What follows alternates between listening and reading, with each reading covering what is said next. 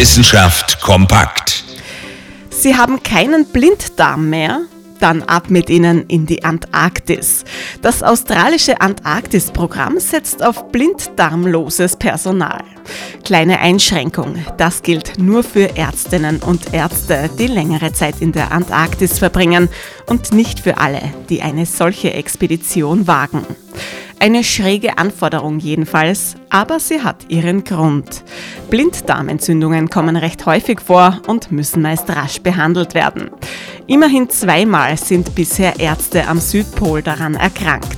Einmal im Jahr 1950 und einmal im Jahr 1961.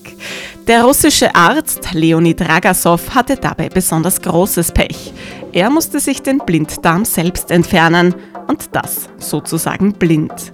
Diese Selbst-OP ist damals zwar gelungen, wirklich zumutbar ist das aber nicht. Deswegen die australische Vorschrift. Wer als Ärztin am Südpol arbeitet, darf keinen Blinddarm mehr haben.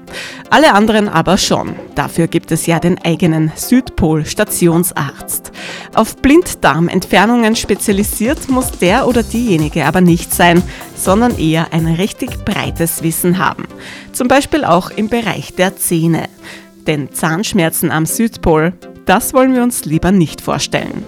Interessante Themen aus Naturwissenschaft und Technik.